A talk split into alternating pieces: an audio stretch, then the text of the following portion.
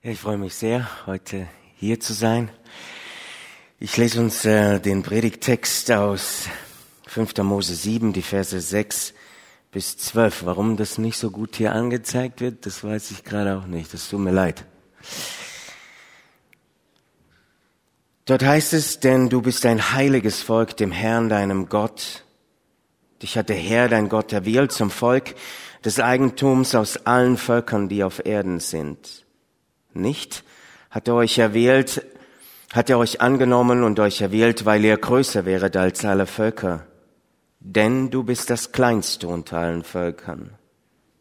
Sondern weil er euch geliebt hat, damit er seinen Eid hielte, den er euren Vätern geschworen hat.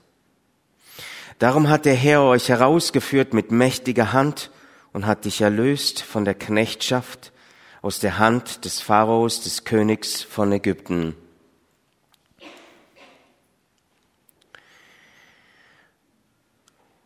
So sollst du nun wissen, dass der Herr, dein Gott, allein Gott ist, der treue Gott, der den Bund und die Barmherzigkeit bis ins tausendste Glied hält, denen, die ihn lieben und seine Gebote halten und vergilt ins Angesicht denen, die ihn hassen und bringt sie um und säumt nicht zu vergelten ins Angesicht denen, die ihn hassen. So halte nun die Gebote und Gesetze und Rechte, die ich dir heute gebiete, dass du danach tust. Soweit dieser Text. Ja, fünfter, fünftes Buch Mose. Ähm, das griechische Wort dafür ist Deuteronomium. Deutero, Zweionomium, das Gesetz, das zweite Gesetz, nachdem das erste Gesetz das Volk Israel dort am Berg Sinai bekommen hat. Und es ist so, die Situation ist diese, das Volk Israel steht kurz davor in das verheißene Land, das Gott, was Gott ihnen versprochen hat, das Land Kanaan dort jetzt einzureißen. Und sie sind ja wie die meisten von euch wissen, die sind richtig lange unterwegs. Sie sind 39 Jahre jetzt, gute 39 Jahre unterwegs. Sie hätten es eigentlich kürzer haben können. Aber kurz nach dieser Befreiung aus dieser Knechtschaft von Ägypten, dann äh, läuft es nicht mehr so gut für sie oder sie denken, es läuft nicht mehr so gut für sie. Sie rebellieren gegen Gott und sagen dann, weil der Herr uns hasst, also extreme Gefühle, Emotionen, die sie dort äh, dann ausrichten gegenüber Gott, hat er uns aus Ägypten her, weil der Herr uns hasst, hat er uns aus Ägypten hierher geführt, also dort in die Wüste, damit wir an einem der Nachbarvölker, den Ammonitern, dann vernichtet werden. Also sie haben große Angst, dass sie dann vernichtet werden. Sie leben täglich von diesem Manna und äh, sehnen sich nach diesen Fleischtöpfen dort in, in, in Ägypten. Ja, aber sie sehen nicht, dass sie eigentlich ihr ganz großer Wunsch war, befreit zu werden aus dieser Sklaverei heraus. Ähm, erst letzte Woche habe ich in der Predigt gehört und das fand ich, habe ich das erste Mal so gehört und fand ich richtig spannend, wo derjenige, der gepredigt hat, gesagt hat, ähm, es ist ähnlich wie dann äh, in dem Garten Eden. Adam und Eva haben bei diesen tausend Bäumen dort, die lecker waren, wo es alles richtig gut war, die haben sie nicht gesehen, die haben sie nicht gesehen, die, die, oder die 999. Und dieser diesen einen Baum, da wollten sie von haben. Und so ähnlich war es bei den, und bei den Israeliten genauso. Und wenn wir unsere deutsche Kultur anschauen, da ist ja auch manchmal oft so, dass wir das Glas halt voll, äh, halb leer sehen, anstatt halb voll.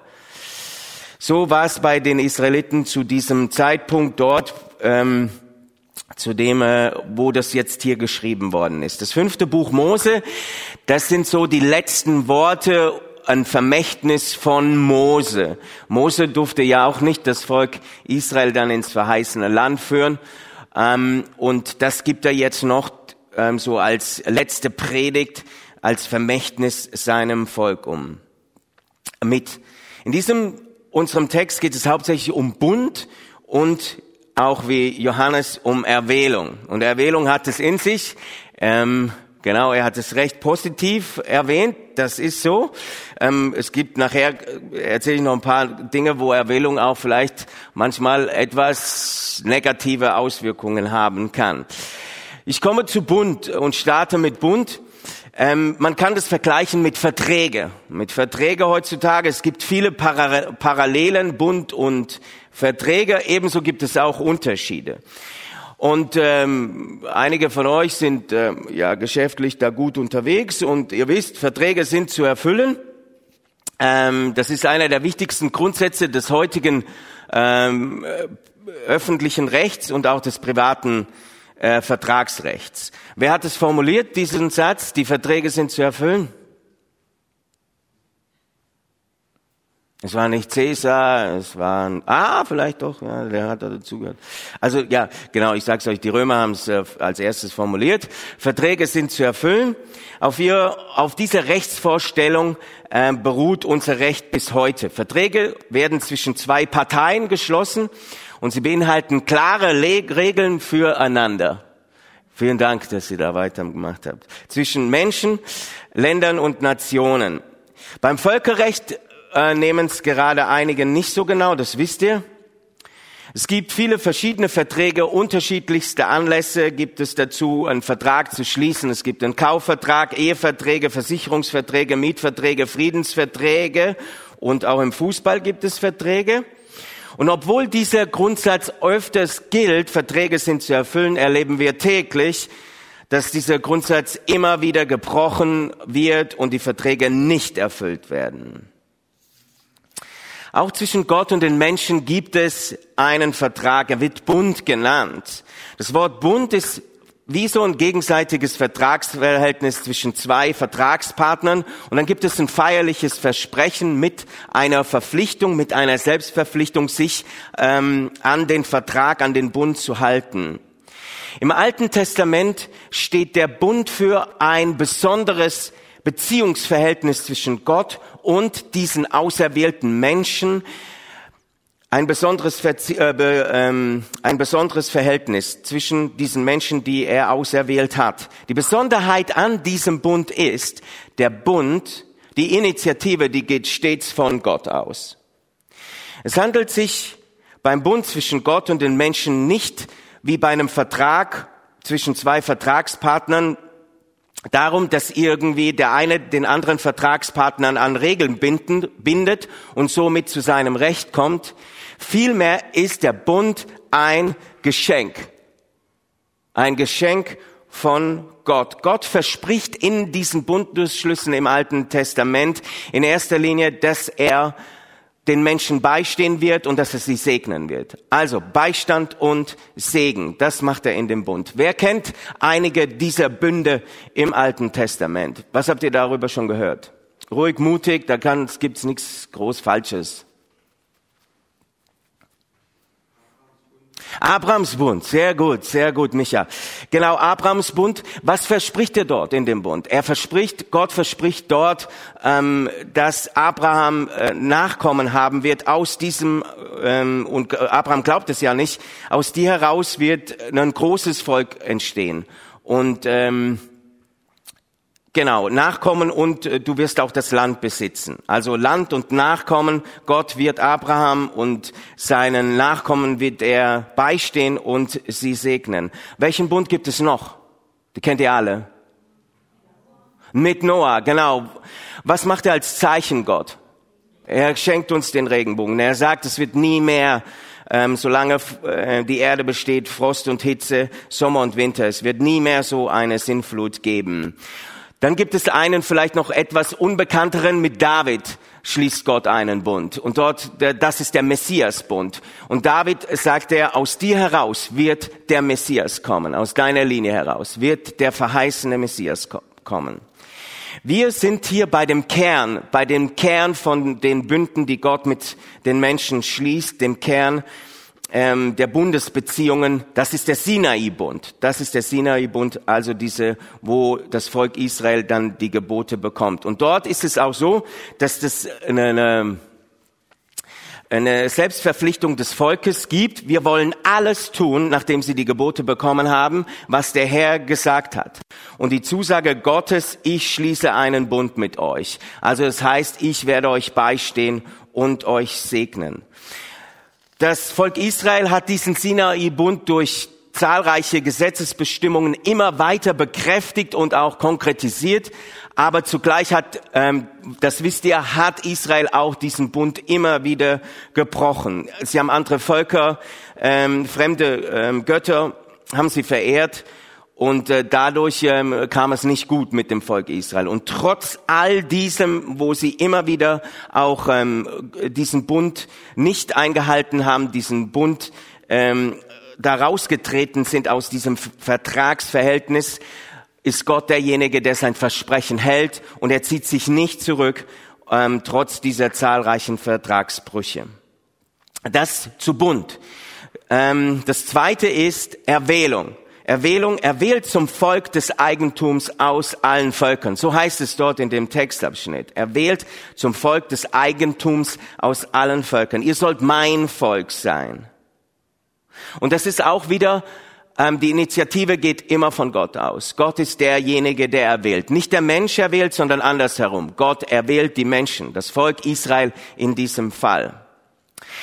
Beim Bund und Erwählung ist auch die Definition, hat manchmal eine gleiche Bedeutung, manchmal ist es überlappend und manchmal ist es auch, ähm, wird es unterschiedlich definiert.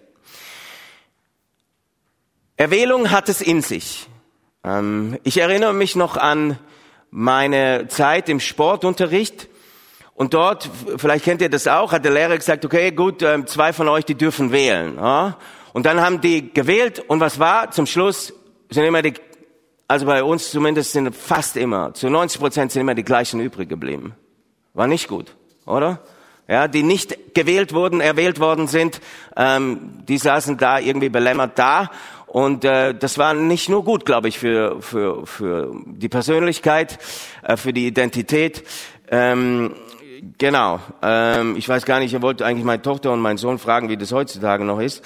Aber ich glaube, es gibt andere Methoden, ähm, irgendwie zu wählen. Erwählung kann, wie gesagt, haben wir ja vorhin auch gehört, kann, ne, ne, kann sehr gut sein, aber kann auch negative Folgen daraus haben. Sie kann oft missverstanden werden zwischen einer Unterscheidung, wir sind die Erwählten und wir sind die ähm, wertvolleren Menschen dadurch oder den Nicht-Erwählten. Es kann dann auch missbraucht werden als eine Überheblichkeit, also wir sind die, die, Übermenschen. Eine Nation kann sich über die andere erheben und, da, und das wird dann durchgesetzt durch Aggression und Gewalt. Es gibt also genügend Beispiele in der Geschichte, äh, wo das nicht gut gekommen ist, wo die ganze Sache schiefgegangen ist, weil man so ein besonderes, irgendwie so ein komisches Sendungsbewusstsein gehabt hat. Schauen wir uns die Kreuzzüge an oder auch in der jüngeren Geschichte Nationalsozialismus, wo man ein Sendungsbewusstsein hatte, um, was weiß ich, die Welt vor irgendetwas zu retten. Und heutzutage ist es Herr Putin,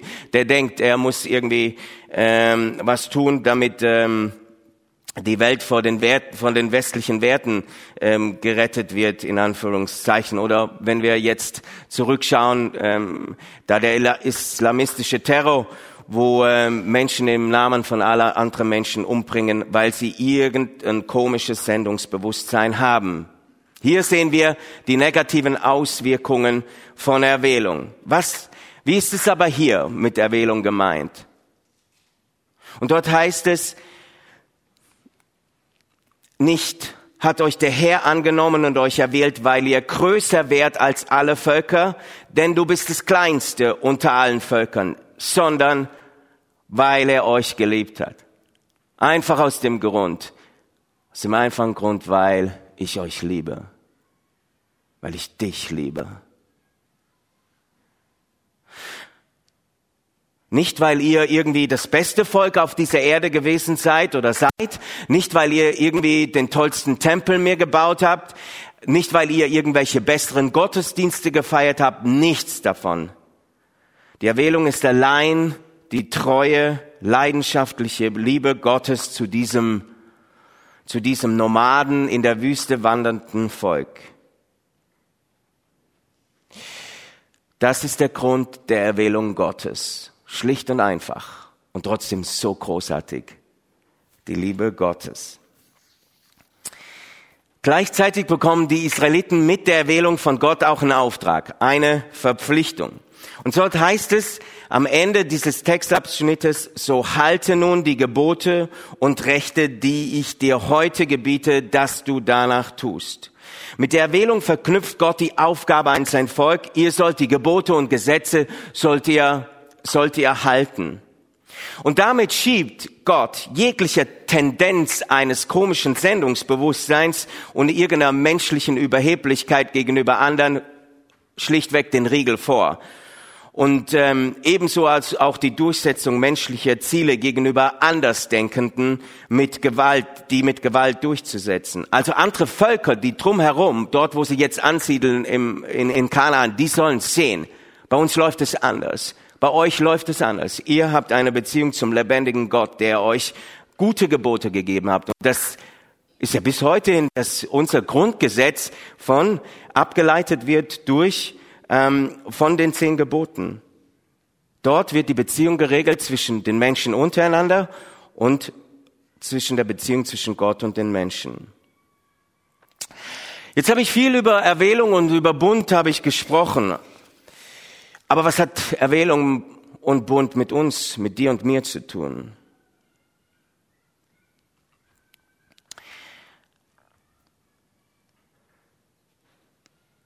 Jesus kam, um das Gesetz von Mose zu erfüllen und den neuen Bund zwischen Gott und seinen Menschen neu aufzurichten. Der alte Bund wurde in Stein geschrieben. Den hat, den hat Mose von Gott, hat er dort, hat dort dieses Gesetz bekommen und er durfte das dann in den Stein einmeißeln. Jesus hat diese Gebote bis zum letzten i-Tüpfelchen, hat er gesagt, hat er eingehalten.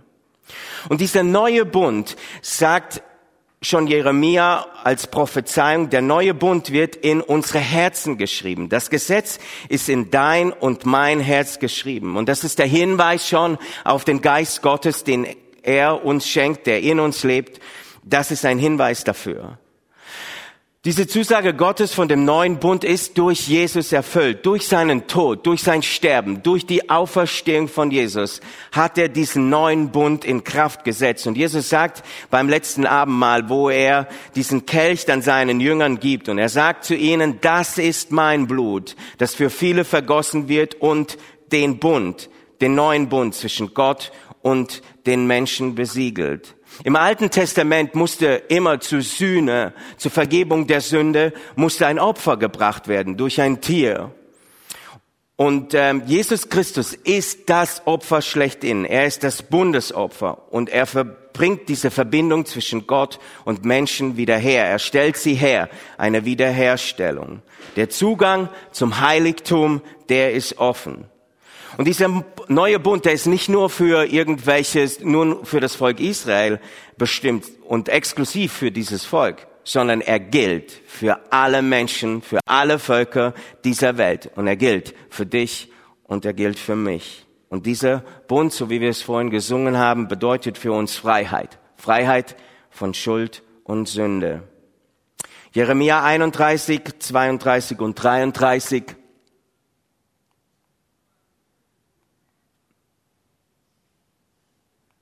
Ich glaube, habe ich doch nicht drin. Sorry.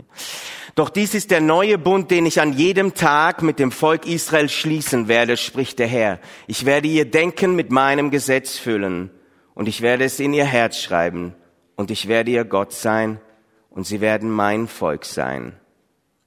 Ich werde ihr Denken mit meinem Gesetz füllen. Ich komme zum Schluss. Erwählung habe ich gesagt, geht von Gott aus. Nicht ihr habt mich erwählt, sagt Jesus in Johannes 15, Vers 16, sondern ich habe euch erwählt. Deine und meine Erwählung ist die liebevolle Zuwendung Gottes zu dir und mir. Und aus dieser Annahme, aus dieser Erwählung, wenn du gesagt hast, ich, ich glaube daran, dass ich seine Tochter, sein Sohn bin, kannst du gelassen und voller Freude deinen Weg gehen, voller Zuversicht in die Zukunft gehen. Du darfst Salz und Licht dieser Welt sein. Israel hat öfters diesen Vertrag mit Gott gebrochen, oft. Da gibt es zahlreiche Geschichten davon. Und ich merke immer wieder, dass ich täglich diesen Vertrag mit Gott immer wieder breche. Das passiert mir im Alltagsstress, wo ich mich nicht mehr darum kümmere, was denkt Gott über mein Leben, was will er, was hat er Gutes für mich vorbereitet. Wo ich nicht mehr dann ins Gespräch komme mit Gott selbst. Wo ich nicht mehr in Beziehung lebe und wo die Beziehung immer mehr den Bach runtergeht, wo ich nicht mehr in diesem guten Austausch lebe. Und dann breche ich immer wieder diesen Bund mit Gott, den er eigentlich mir geschenkt hat. Und nach menschlichen, vertraglichen Maßstäben wäre ich raus. Der Vertrag wäre gebrochen. Und die logische Konsequenz wäre auch dieses, dass Gott sich zurückzieht. Gott hat aller, allerdings andere Vorstellungen von seinem Bund mit dem Menschen.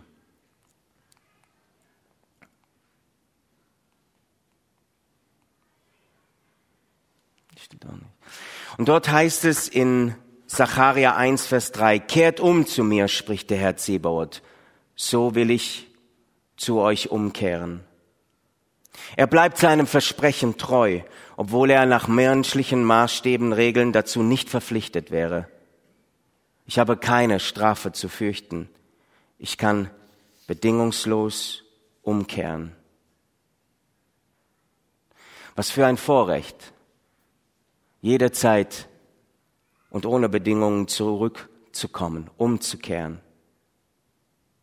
Wir haben jetzt eine Zeit der Stille, wo jeder das persönlich vor Gott treten kann und wo ihr darüber nachdenken könnt, wo habt ihr im Alltag, wo habt ihr diesen Bund gebrochen?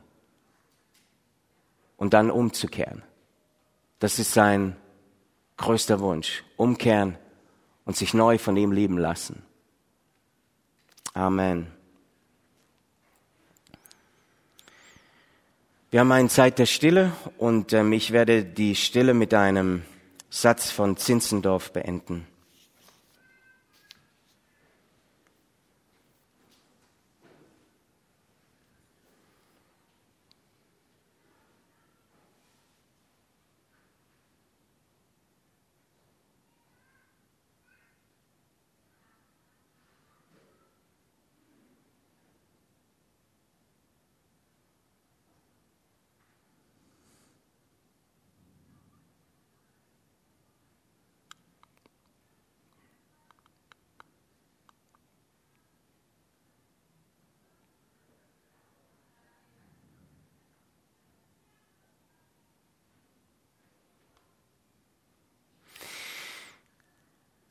Kommt, ach kommt, ihr Gnadenkinder, und erneuert euren Bund.